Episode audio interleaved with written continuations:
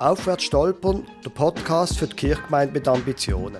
Ich bin Lukas Huber, Pfarrer von der reformierten Kirchgemeinde Löningen-Gutmedingen im Kanton Schaffhausen. Und ich bin Anna Neff, Vikarin in der Kirchgemeinde Unterentfelde im Kanton Aargau. Der Podcast vom Landeskirchenforum und von Reformiert bewegt richtet sich an reformierte Kirchengemeinden. Wie werden wir von einem Dienstleistungsanbieter mehr zu einem Beziehungsnetzwerk? Zu einem Beziehungsnetzwerk, wo sich Menschen plötzlich fragen, ob der christliche Glaube nicht auch etwas mit ihnen könnte zu tun haben. Das ist Staffel 1 über die Jugendarbeit, Episode 7, Gruppen vernetzen und in die Gesamtverantwortung hineinziehen.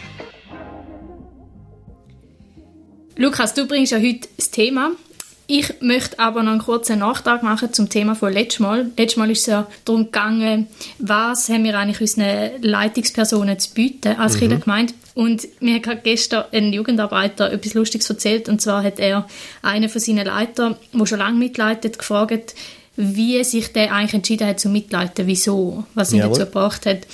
Und der hat wirklich gesagt, er hat einfach Abwaschmaschine im Kindergemeindehaus so cool gefunden. Nein. Und hat einfach Freude gehabt, um mit dieser Abwaschmaschine abwaschen. Und darum hat er sich entschieden, zu mitleiten. Okay. Und er hat das wirklich ernst gemeint. Also ich konnte es zuerst nicht echt glauben, aber er hat das wirklich so gesagt. Also natürlich ist es nicht das gewesen, was ihn dann dabei behalten hat, sonst wäre er jetzt wahrscheinlich nicht mehr dabei, wenn es nur das wäre.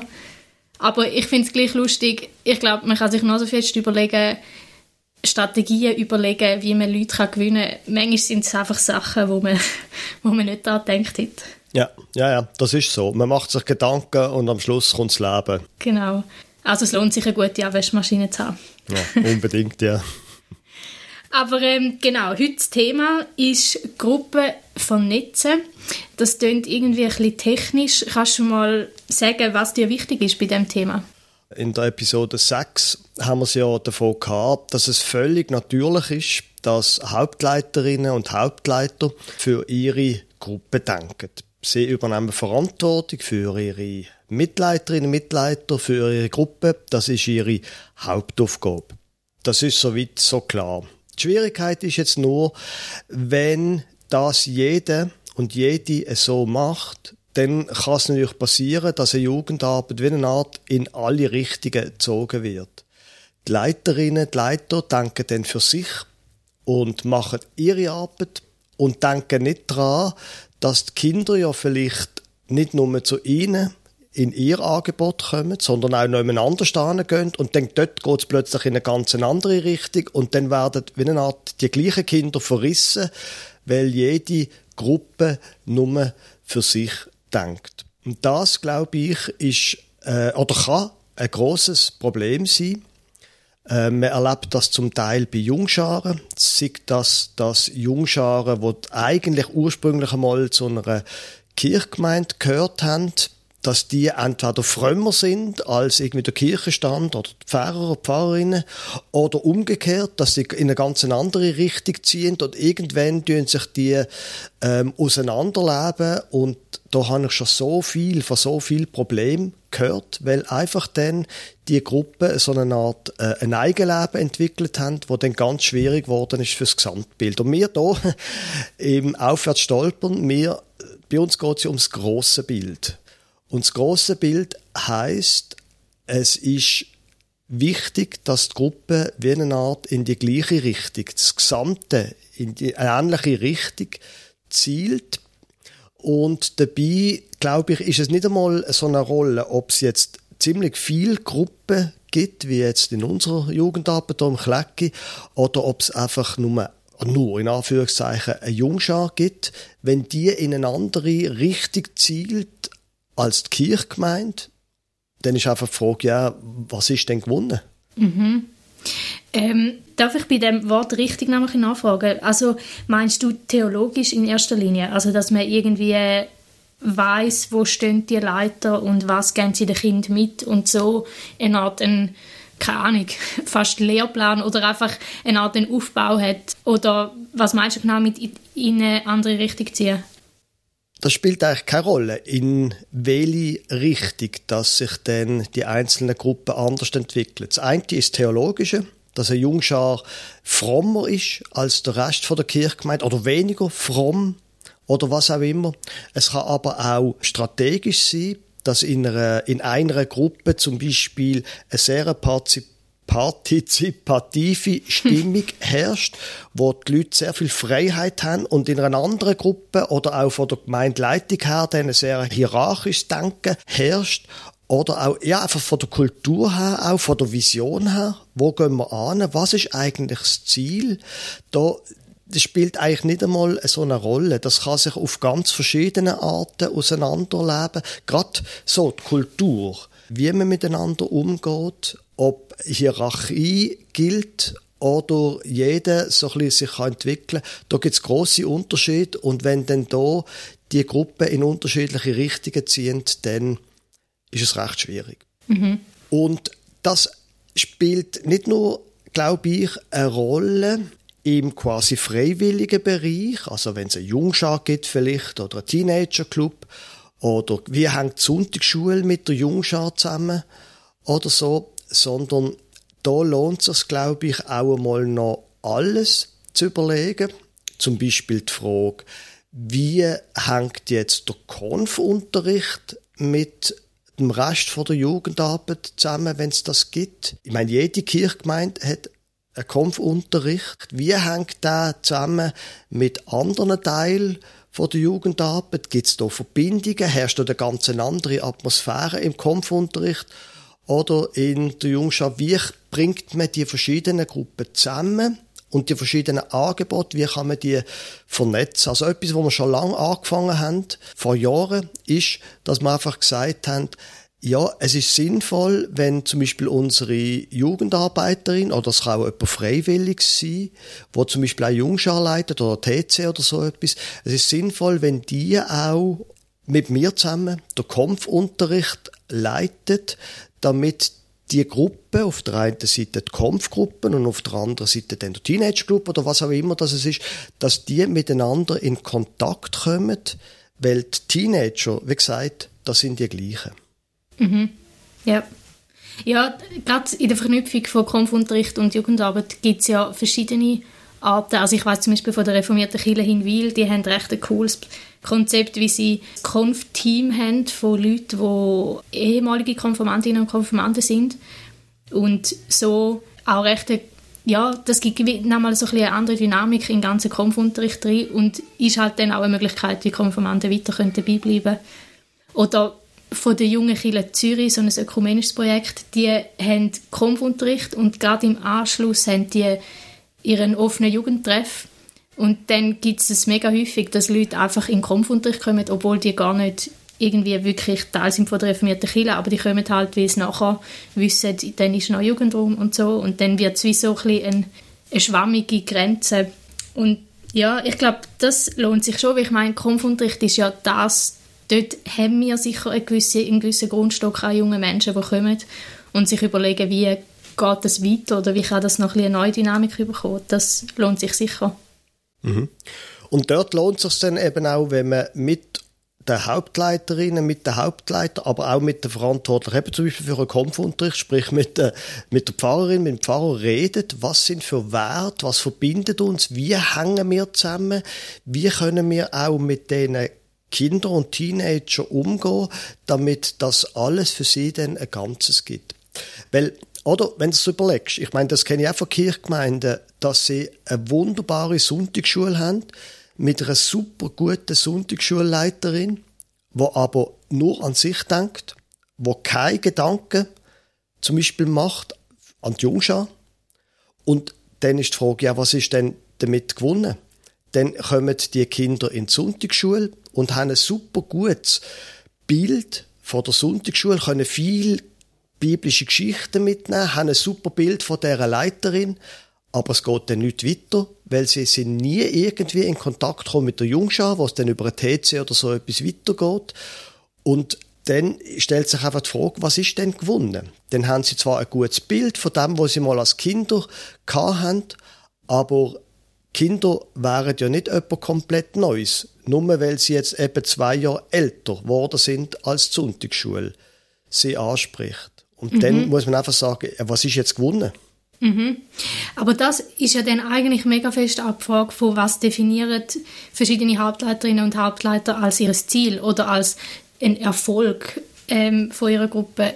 Ist das einfach, wenn das Kind cool findet bei ihnen in der Gruppe oder sagt man, eigentlich ist erst etwas gewonnen, wenn die auch als Teenie noch dabei sind oder keine Ahnung, sogar erst, wenn die als Erwachsene in den Kirchenstand eintreten oder so. Also ich glaube, da gibt es ja schon sehr unterschiedliche Arten, schon nur die Frage von, wann haben wir denn etwas gewonnen?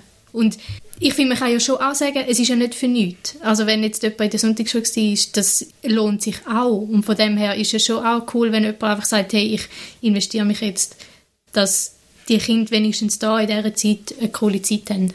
Das ist sicher so. So kann man argumentieren.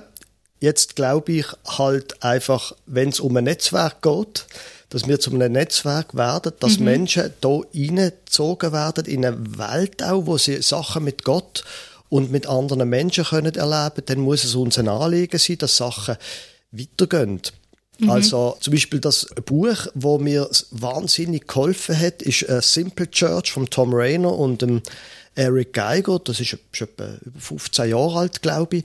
Und die argumentieren einfach, es geht nicht um Angebot, wo die Kirchgemeinde macht, wo auch die Angebote dann je nachdem können in Konkurrenz zueinander äh, treten Konkurrenz um Leute, die die Angebote besuchen, aber auch in Konkurrenz in den Teams, welches ist das tollere Angebot, sondern im Simple Church argumentieren sie, es geht um die Leute, und die Leute sollen eine Art einen geistlichen Prozess durchmachen. Und die ganze kirchliche Arbeit, es ist natürlich amerikanisch und die, also die äh, funktionieren natürlich mehr wie eine Freikirche, da kann man nicht alles übernehmen für uns als Landeskirche, aber die Idee, dass es ja darum geht, dass Menschen sich entwickeln und zwar langfristig entwickeln mit Gott und mit der Kirchgemeinde. Und das ist das Bild, das ich auch mit deren Episode verbinde, wenn es darum geht, Gruppen vernetzen und in die Gesamtverantwortung einzuziehen.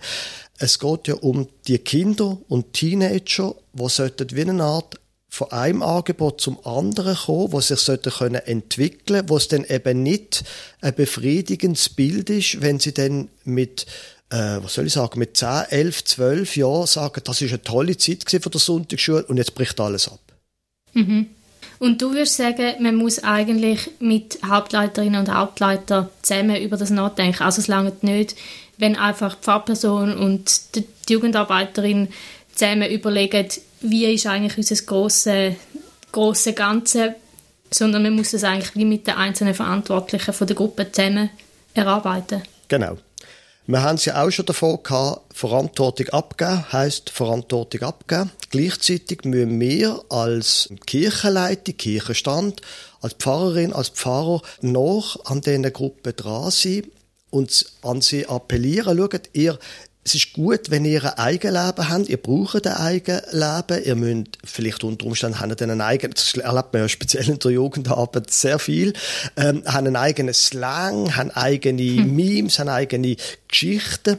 Aber mit ihnen unterwegs sein und sie immer wieder daran zu erinnern, ihr dürft kein Eigenleben entwickeln Ihr dürft nicht nur an euch denken, der Horizont hört nicht hinter deiner Gruppe auf, auch wenn deine Gruppe unglaublich wichtig ist, sondern schau, wir müssen zusammen reden, wie ist das grosse Bild, das Gesamtbild, wo du einfach ein Teil davon bist.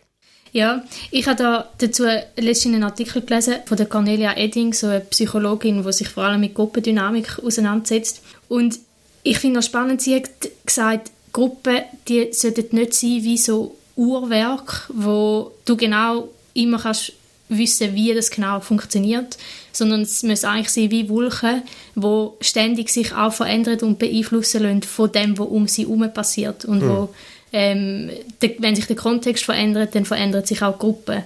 Und sie hat gesagt, das ist eigentlich entscheidend dafür, ob, ob ein Team oder eben eine Gruppe, ob die erfolgreich sind oder nicht, weil du eigentlich immer musst darauf achten, was in deinem Kontext passiert. Und vor allem eben der Punkt von ein Bewusstsein dafür haben, was eigentlich Bedürfnisse sind vom Kontext, also eben zum Beispiel von der Kinderpflege, was die eigentlich für Bedürfnisse haben und für vielleicht auch Erwartungen an ihre Gruppe.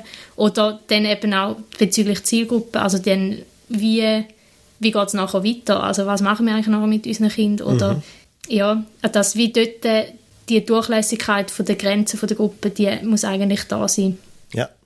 In unserer Jugendarbeit, in unserem Jugendbereich, habe ich jahrelang einen Prozess angestoßen. Das habe ich nicht gewusst, dass das so lang geht. Wir nennen das Strategiesitzung, wo ähm, alle Hauptleiterinnen und Hauptleiter dreimal im Jahr sich treffen und gemeinsam eine Sitzung haben und gemeinsam über die grossen Fragen vom Gesamtjugendbereich diskutieren. Interessanterweise ist das rausgekommen, die Strategiesitzung, aus dem, dass wir irgendwann mal vor einigen Jahren angefangen haben, gesagt haben, komm, wir machen doch einmal einen Grillplausch, wo wir alle Leute von der gesamte Jugendarbeit vom gesamten Jugendbereich einladen im Sommer bei uns im Pfarrgarten in Löningen und dann tun wir ihnen einfach Dankeschön sagen. Und dann sehen sich die mal, weil zum Beispiel eine Sonntagsschule hat oft mit der Jungschar ganz wenig zu tun. Und dann sind wir noch mehrere Kirchgemeinden und das ist für die Jungen, speziell für die jüngeren Leiterinnen und Leiter, ist das ein ganz äh, tolles Erlebnis gewesen, dass sie da plötzlich mit 20 oder mehr anderen zusammen sind, zum Teil aus anderen Kirchgemeinden,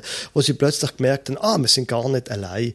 Und daraus ist dann das geworden, dass wir uns unterdessen dreimal im Jahr treffen, zu einer grossen Sitzung. Da sind wir irgendwie zwischen 15 und 20 Leute. Und dort tun wir dann die grossen Fragen von der gesamten Jugendarbeit besprechen. Und interessant ist auch, dass dann plötzlich diskutiert man ein Problem vom Teenager-Club und plötzlich hat irgendjemand, der eine Kinderwoche leitet, hat eine Idee also oft, und das ist dann auch manchmal ein bisschen anstrengend, man berichtet am Anfang einfach so, wie geht es den eigenen einzelnen Gruppen. Und das geht dann nämlich so 40 Minuten oder 50 Minuten, wo jede Gruppe einfach erzählt, wie es ihnen geht. Und nachher plötzlich sagt eben irgendjemand von der Kinderwoche, du, im Teenage-Club haben wir an das und das denkt und so. Also das ist ein Prozess, wo wir angefangen haben, wo ehrlich gesagt für mich als Coach von der Jugendarbeit recht anstrengend war probieren, die Hauptleiterinnen und Hauptleiter zu motivieren. Es ist für sie anstrengend. Das ist so. Und man erlebt das dann immer wieder, wenn sich dann plötzlich wieder jemand kurzfristig abmeldet. Das ist ein anstrengender Prozess, aber ich glaube, es ist wichtig, dass die einzelnen Gruppen auch nicht nur von mir, weißt, von mir hören, ihr tötet an die anderen denken, sondern dass sie von den anderen Gruppen hören, an was sie sind und einfach allein mit dem, dass wir da dreimal im Jahr eine gemeinsame Sitzung haben, erleben, doch, meine Gruppe ist einfach ein Teil von etwas Größerem. Was würdest du sagen, ist jetzt für die Hauptleiterinnen und Hauptleiter das größte Hindernis, um an dieser Sitzung teilnehmen? Du sagst, es ist manchmal ein bisschen schwer, irgendwie sie davon zu überzeugen, wie wichtig das ist. Ja, es ist ganz einfach. Sie leitet Jungschar. Warum sollen sie sich jetzt anhören, wie es der Sonntagsschule geht? Sie sind ja im Stress, oder ich weiß doch auch nicht, haben ja neben dem, dass sie Jungschar leitet, auch noch sonst ein Leben, mhm. haben sonst so genug zu tun. Und das sind eigentlich dann so die grossen Fragen. Ja, wieso muss ich jetzt da ein ganze oben? Und dann ist natürlich das auch eine Sache. So eine Sitzung mit 15 bis 20 Leuten, das ist einfach etwas anderes, als wenn du zu, zu dritt redest. Du kommst ja nicht so, so zu Wort, oder? Und so weiter. Aber gleich, glaube ich, ist das wichtig und meine Aufgabe, wir haben es ja in der Episode 4 davon gehabt, meine Aufgabe ist es einfach in diesem Bereich, sie immer wieder an die Vision zu erinnern, an das grosse Bild. Schau mal, wir müssen zusammen unterwegs sein. Du solltest deine Stimme, deine eigene Sicht von der Lage einbringen. Du bist wichtig wegen dem, auch wenn es jetzt für deine Gruppe vielleicht kurzfristig gar nicht bringt, auch wenn es du eigentlich mit dem nächsten Nachmittag beschäftigt bist, wo dir noch zwei Leute fehlen und so weiter. Oder auch wichtig ist für mich, quasi an die Verantwortung zu appellieren. Episode 5. Ihr habt Verantwortung. Und ihr solltet eure Verantwortung einbringen, nicht nur in eurer Gruppe, sondern eben im Gesamtjugendbereich. Mhm. Man muss vielleicht zu dem sagen, wenn man in die Richtung geht, dann jetzt aus Sicht von der Kirchenleitung, aus einem Bereichsleiter vom Kirchenstand, von der Kirchenpflege oder auch aus Sicht vom Pfarrer, das ist ziemlich Arbeit. Da muss man viel mit den einzelnen Gruppen denken. Vielleicht muss man zuerst einmal erfassen, was gibt es überhaupt alles für Gruppen und Angebote, wie hängen die zusammen. Ich selber muss sagen, ich habe auch zuerst müssen lernen. Ich bin das nicht gewohnt, kann das nicht können. Wie leitet man eine Sitzung mit 17 Leuten? Das ist eine ganz andere Sitzung, als wenn du mit fünf oder sechs Leuten am Tisch hockst. Du musst die ganz anders planen, damit es nicht einfach langweilig wird, weil alles einfach nur frontal ist und zusammen. Du musst dann wie eine Art auch, also dazu, dazu bin ich gekommen, dass es dann in so einer Gruppe mit so vielen Leuten auch mal muss eine Phase geben, wo sie in kleinen Gruppen sich können austauschen Du musst also dort auch von, von, vom Ablauf von so einer Sitzung habe ich ziemlich viel müssen lernen. Das ist wahrscheinlich auch ein bisschen peinlich so, dass ich das nicht einfach so haben können.